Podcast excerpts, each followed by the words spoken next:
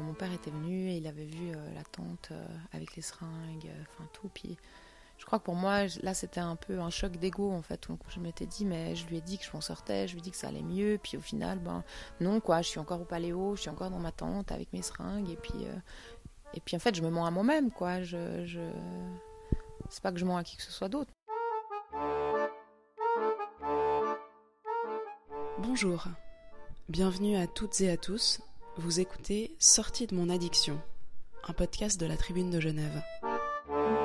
Je suis Marianne Grosjean et j'ai rencontré des personnes qui racontent comment elles se sont sorties de leur dépendance, qu'elles soient liées à une substance ou à une pratique, légale ou illégale. Dans cet épisode, vous entendrez le témoignage d'Angie, vaudoise de 37 ans, qui a souffert d'une addiction à l'héroïne entre 17 et 21 ans.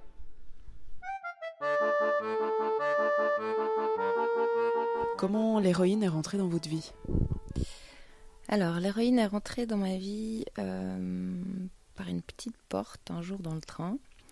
J'ai rencontré un homme et euh, j'avais, je pense, à peu près 16 ans. Il est en train de fumer un alu. Euh, je savais pas exactement qu'est-ce qu'il fumait, mais enfin pour moi ça avait l'air d'être plus que juste un pétard. Et un jour, j'ai recroisé cette personne à la gare il y avait quelque chose dans son regard qui me qui m'a vraiment beaucoup touchée. Et euh, je pense que instantanément, en fait, j'avais envie de, le suivre là où, il allait, quoi. Puis on s'est retrouvé euh, chez un dealer. Et euh, bah là, j'étais dans cette pièce avec une situation de vie que j'aurais jamais imaginée quelques heures auparavant, que il a commencé à faire chauffer l'héroïne dans sa cuillère. J'ai eu pas mal de sentiments qui sont passés à l'intérieur de moi en me disant mais sors de là, qu'est-ce que tu fais là? Je l'ai pas fait, je suis restée. Et euh, ben en fait, j'ai jamais plus quitté cet homme.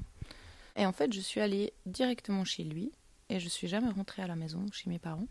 J'avais donc euh, presque 17 ans voilà, c'était assez difficile, quoi. Lui, il était en relation avec cette substance. Moi, j'étais une ado euh, innocente. Je, ne comprenais pas du tout, en fait, de quoi il retournait, de la problématique. Euh, enfin, pourquoi est-ce qu'il avait besoin de cette substance pour, euh, pouvoir être bien la journée. Et un jour, ben, j'en avais marre de le voir se mettre dans tous ces états. J'ai voulu comprendre, en fait, ce qui se passait. Et il avait de la méthadone. Alors, j'ai testé la méta. J'ai pris, je crois, 10 cc de méta ce qui est assez conséquent quand même pour une première fois. Et euh, ben là, c'était fini quoi. Je suis partie, j'ai plané. Je pense que cette sensation, en fait, c'était un peu comme une sensation que j'ai dû attendre de libération, peut-être de, de, toutes ces angoisses qu'on peut ressentir en tant qu'ado, de l'incompréhension euh, du monde adulte, de toutes ces sensibilités, tous ces ressentis que j'avais euh, en fait auparavant, que j'arrivais pas forcément à apprivoiser.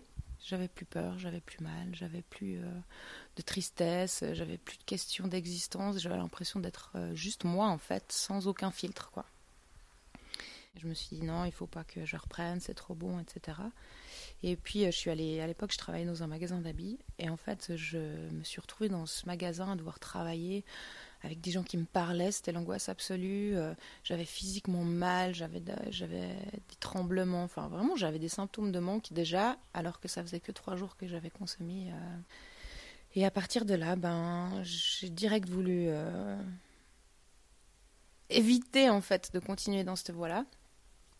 Et j'y suis pas du tout arrivée parce que j'étais accrochée à cette personne, puis qu'en fait être accrochée à cette personne voulait dire aussi de, devoir cohabiter avec cette substance. Donc bah, j'ai pris le choix de continuer à consommer.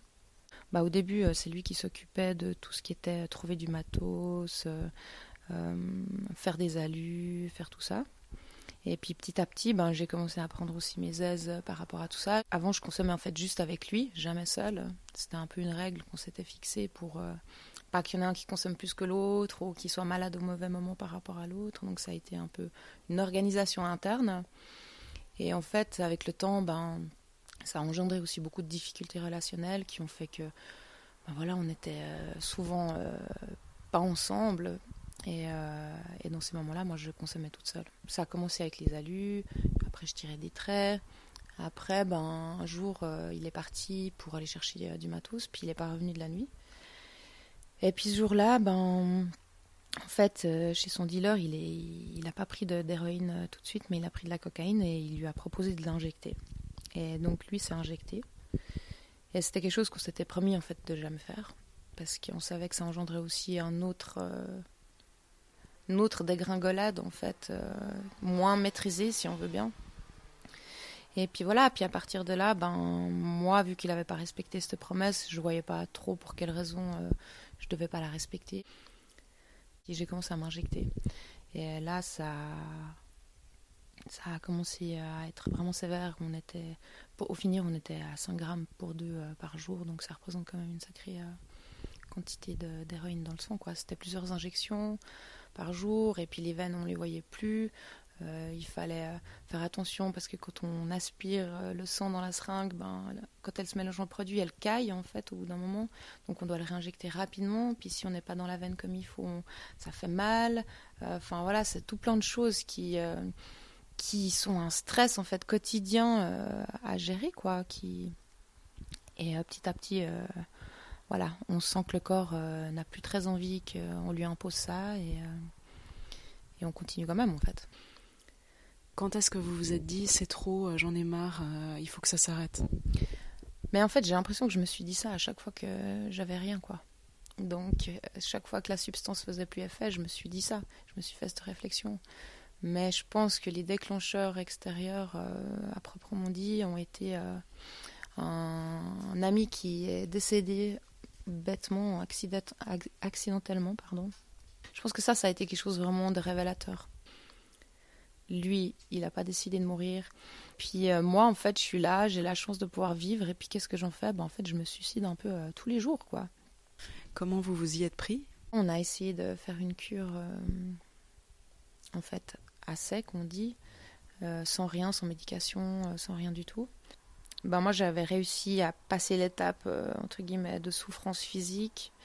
Lui, de son côté, en fait, il n'a il a pas réussi à tenir et puis il m'avait appelé pour me dire me demander si je pouvais aller euh, lui chercher un Pax. Et puis, ben, ouais, ça a été immédiat dans ma tête. Tout d'un coup, je me suis dit, en fait, voilà, il s'en sort pas. Donc, je ne peux pas m'autoriser, entre guillemets, de sortir parce que j'arriverai plus à l'aider, quoi. Euh, mes parents avaient euh, en parallèle, même s'ils n'étaient pas présents en fait dans ma vie tous les jours, ils ont quand même essayé de se trouver des solutions en fait autour d'eux. Et ils étaient allés au centre Saint-Martin à Lausanne pour demander des conseils. Et à partir de là, en fait, je me suis dit, euh, ben, il faut que mon homme, il s'en sorte, quoi. Parce que s'il s'en sort pas, ben, moi, je m'en sortirai jamais, quoi. Parce que je veux pas sortir de ça sans lui. Donc, il faut que je trouve un moyen que lui s'en sorte pour que moi, je puisse moi-même après me gérer de mon côté.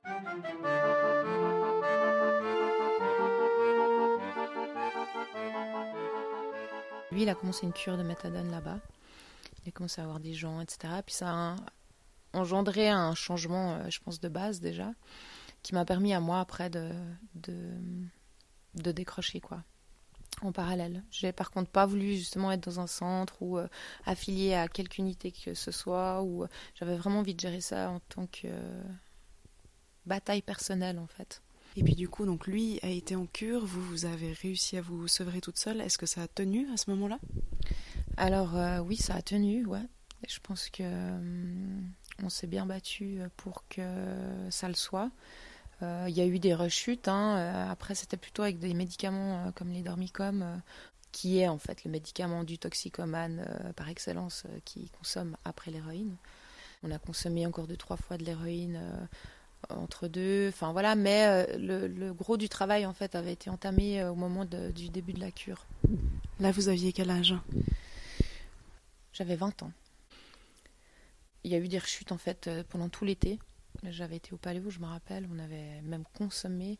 Et là, mon, mon père en fait était venu. Euh, ma soeur m'a dénoncé à ce moment-là. Elle, elle savait en fait ce qui se passait sans savoir parce que c'était encore, elle était jeune, mais, mais elle a senti qu'en fait il fallait que maintenant elle, elle, elle intervienne auprès des parents pour leur dire, écoute, moi si j'étais toi, j'irais voir au Paléo, qu'est-ce qu'elle fait quoi. Et euh, mon père était venu et il avait vu euh, la tente euh, avec les seringues, enfin tout. Puis je crois que pour moi, là, c'était un peu un choc d'ego en fait. Donc je m'étais dit, mais je lui ai dit que je m'en sortais, je lui ai dit que ça allait mieux. Puis au final, ben non, quoi, je suis encore au paléo, je suis encore dans ma tente avec mes seringues. Et puis, Et puis en fait, je me mens à moi-même, quoi. Je, je... C'est pas que je mens à qui que ce soit d'autre, mais je me mens à moi-même. J'ai vraiment voulu que maintenant ça soit quelque chose de définitif, que voilà, que ça fasse plus partie de ma vie, quoi. Et là, vous avez tenu Alors là, j'ai tenu.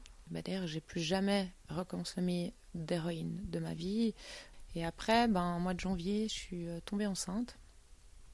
Puis euh, ça, ça, pour moi, ça a été radical en fait. Ça a été le glas final en disant voilà, ok, euh, maintenant je vais avoir des responsabilités, je vais devoir m'assumer, donc ça ne peut plus en fait du tout faire partie de notre vie quoi. Et je pense que vraiment c'est cette naissance, elle a été en fait salvatrice pour moi.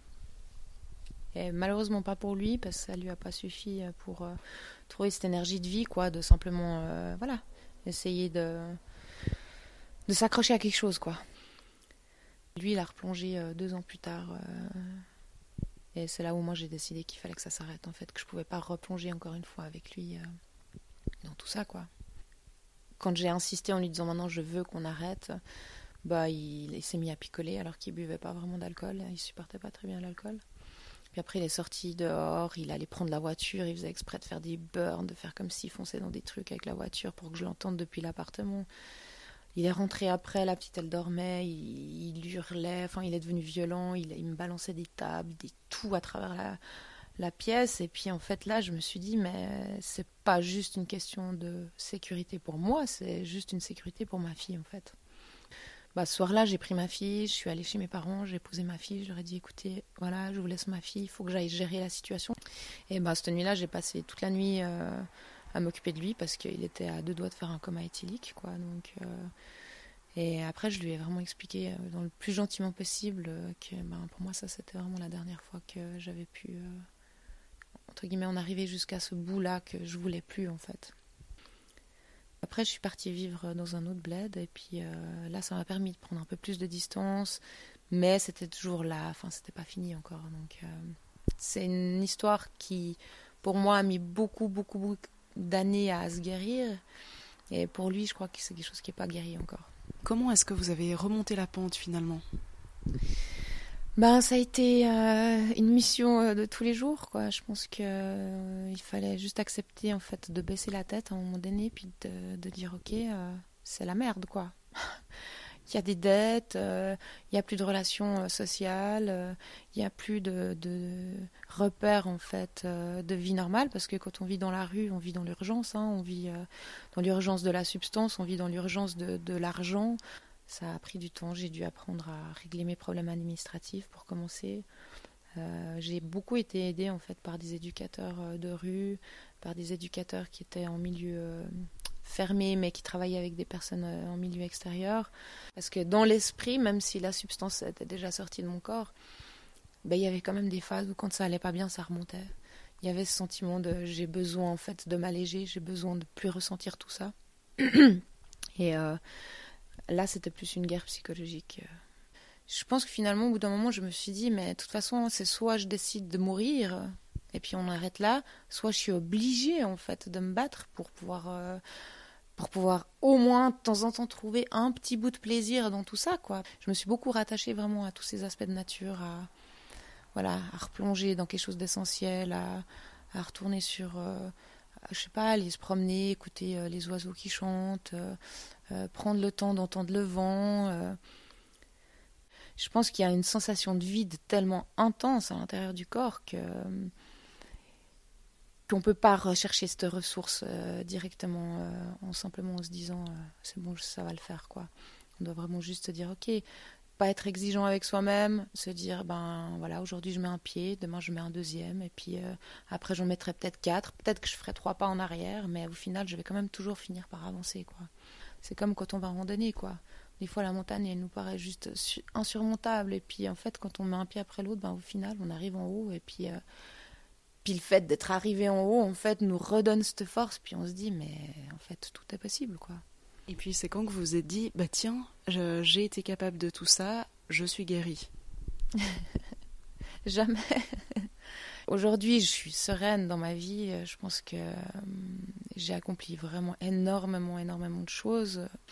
Mais je, pour moi, je suis quand même toujours euh, quelqu'un de fragile dans le sens où, euh, je suis née fragile, quoi.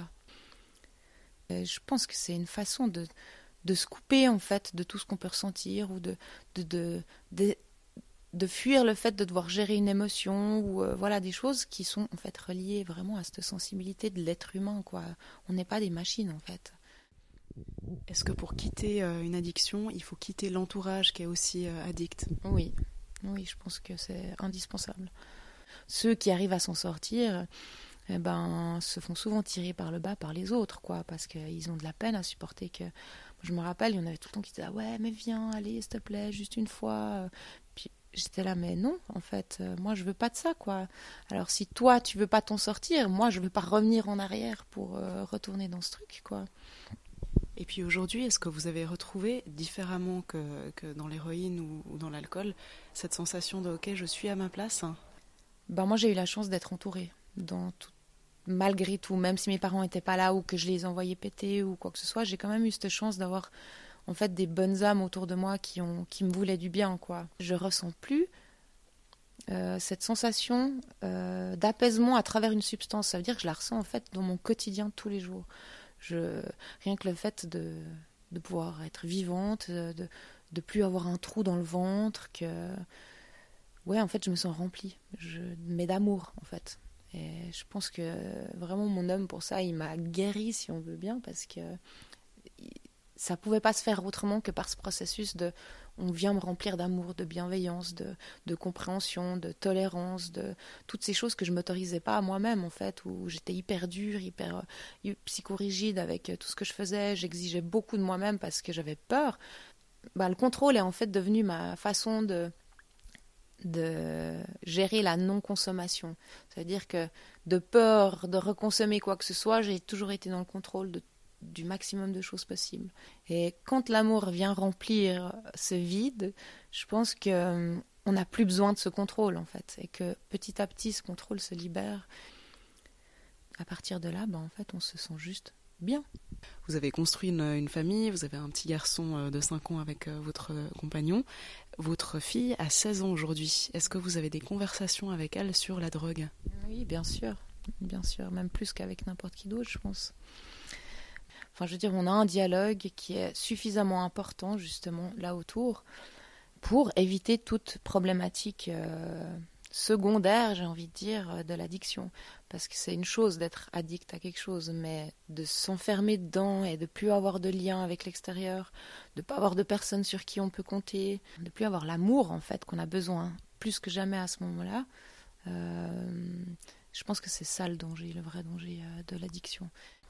J'avais envie qu'elle puisse être au courant que oui, effectivement, il y a des substances, que oui, euh, elles sont agréables, parce que ça, c'est aussi quelque chose qu'on oublie de dire souvent quand on parle des problèmes de drogue, d'addiction, etc. Le jour où j'ai consommé pour la première fois de l'héroïne, je me suis dit, mais en fait, pourquoi tous ces gens euh, font un cirque là autour? Je veux dire, c'est pas si grave, c'est quelque chose d'incroyablement agréable, donc pourquoi est-ce qu'on en fait un problème? Et je me suis souvent fait cette réflexion, je me suis dit, mais si un jour je dois expliquer quelque chose à quelqu'un, il faut que je lui dise qu'en fait c'est bon. Parce que sinon, il va, il va croire qu'on lui a menti, et puis qu'on lui a menti aussi sur le fait que ça avait des aspects négatifs. Donc, euh, c'est pas en faisant croire aux jeunes que c'est mal, que c'est mauvais, que le jour où ils consomment, puis qu'ils trouvent ça bon, puis qu'ils trouvent ça trop cool, qu'ils vont pouvoir comprendre pourquoi l'adulte leur a dit ça, quoi. Moi, j'ai aussi beaucoup enlevé cette tension électrique, entre guillemets, à ma fille, de l'interdit en lui disant ben ok chaque chose en son temps tu veux fumer un pétard? Ben elle m'en a parlé quand elle avait genre 13 ans. Et moi je lui ai dit mais avant 16 ans je veux pas quoi.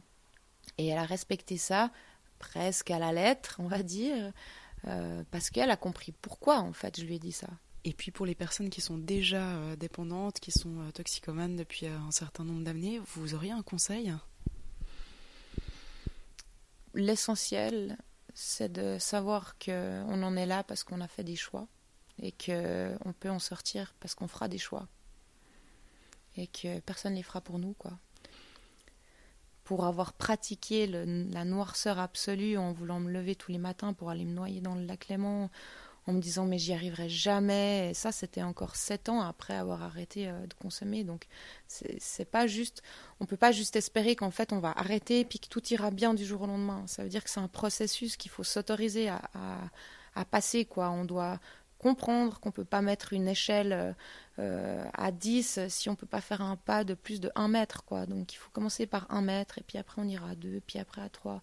Enfin, c'est jamais lâcher l'affaire, quoi. Ça vaut vraiment toujours la peine d'avancer et ça vaut vraiment toujours la peine de d'évoluer et de sortir de tout ça, quoi. Parce que le marasme, c'est pas une fatalité, quoi. C'est c'est vraiment un...